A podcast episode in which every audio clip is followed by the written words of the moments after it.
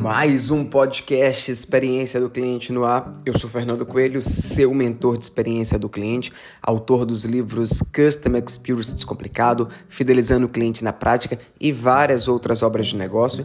Inclusive, se você quiser entender mais sobre a experiência do cliente, tem o um link aqui na minha descrição desse podcast. Hoje a gente vai falar um pouquinho sobre procedimento operacional padrão, qual é a relação dele é, diretamente com a experiência do cliente.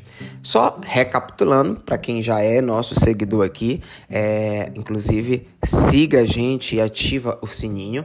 É, a experiência do cliente é a vivência e o sentimento, a percepção que um cliente cria com base em todas as etapas e todos os contatos que ele vai ter com uma determinada marca. E para que serve o processo? O processo ele é um método de gestão, ele é um método administrativo que ele vai garantir a qualidade tanto ali dos produtos quanto dos serviços dessas empresas. E o grande objetivo gerencial dele é padronizar as atividades daquela organização. Então, se você é empreendedor, se você é gestor, é muito importante que você eh, tenha os seus processos desenhados e o seu time treinado sobre esses processos para que possa ali você entregar uma boa experiência. Fernando, como é que eu faço isso na prática? A primeira é, primeira atividade que você deve fazer é organizar as etapas do processo, porque isso vai gerar uma padronização e vai gerar é, dentro dessa padronização qualidade. Qualidade está diretamente associado à eficiência operacional.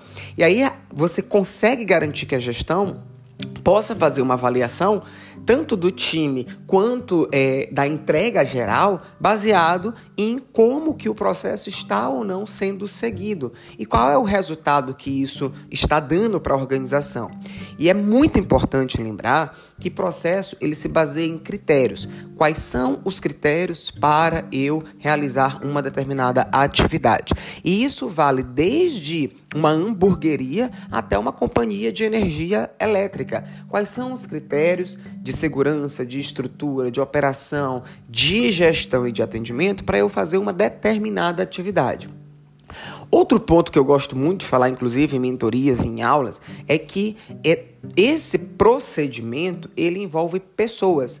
Porque quando você é gestor e você vai dar feedback para uma pessoa sobre uma determinada tarefa, você precisa entender se as pessoas estão seguindo o processo, se estão seguindo de forma eficiente, se estão seguindo de forma padronizada. Então, para quem é gestor de vendas, para quem é gestor de qualidade, para quem é gestor de RH, quando for dar feedback para um colaborador, pegue o processo Observe como é que a pessoa está fazendo e o feedback é baseado em processos e em resultado. Outro ponto no desenvolvimento de pessoas é que treinamento tem que ser baseado em processos, em procedimento padrão.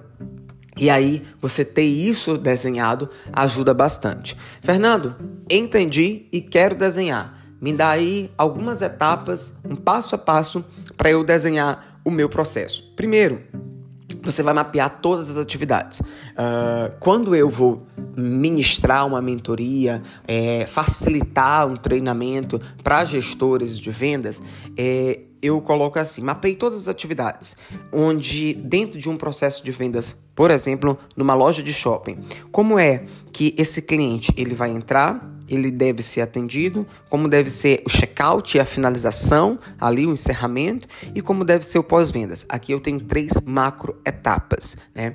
Dentro dessas três macro etapas, eu tenho que mapear as atividades. Recepcionar o cliente, se apresentar, apresentar o produto, fazer venda cruzada, ofertar o programa de fidelidade eu estou ali na segunda etapa de execução. Na finalização, receber o cartão, fazer o pagamento, reforçar o produto que ele está levando, reforçar o programa de fidelidade, é, fazer o cadastro do cliente, eu tenho uma terceira macro etapa. No pós-vendas, entrar em contato com o cliente, enviar pesquisa de satisfação, eu tenho ali uma quarta macro etapa. Para cada etapa dessa, por mais óbvio que possa parecer, precisa ter descrito o padrão onde todo e qualquer colaborador deve seguir. E um outro é, fator importante de se destacar é que o processo ele também serve para isso, para que não haja variabilidade da qualidade entregue. Imagina que eu sou vendedor e você que está me ouvindo do outro lado também é vendedor e cada um atende de uma forma. Vai acontecer a variabilidade da qualidade da entrega e não vai ter um padrão daquela marca, um padrão daquela empresa. Então você vai mapear as atividades, definir quais são as ferramentas e tarefa e é super importante estabelecer os critérios por que a gente está fazendo isso, como é que a gente deve fazer isso e, se fizer sentido, estabelecer tempos médios. Né? Por exemplo, no setor elétrico, existe um tempo médio de espera que não pode ultrapassar 15 minutos. Né? Isso está definido. Aí, no seu estabelecimento, existe um tempo médio para cada uma dessas etapas? Se sim, precisa constar no seu procedimento. E para finalizar, é super importante que isso esteja documentado e que cada etapa da realização desses procedimentos esteja evidenciados, porque isso vai permitir para a gestão monitorar e trabalhar com que a qualidade chama de melhoria contínua. Sem isso desenhado, claro e especificado, não existe padrão de qualidade, portanto, não existe experiência do cliente com qualidade, sem fricção e dentro de um modelo padrão.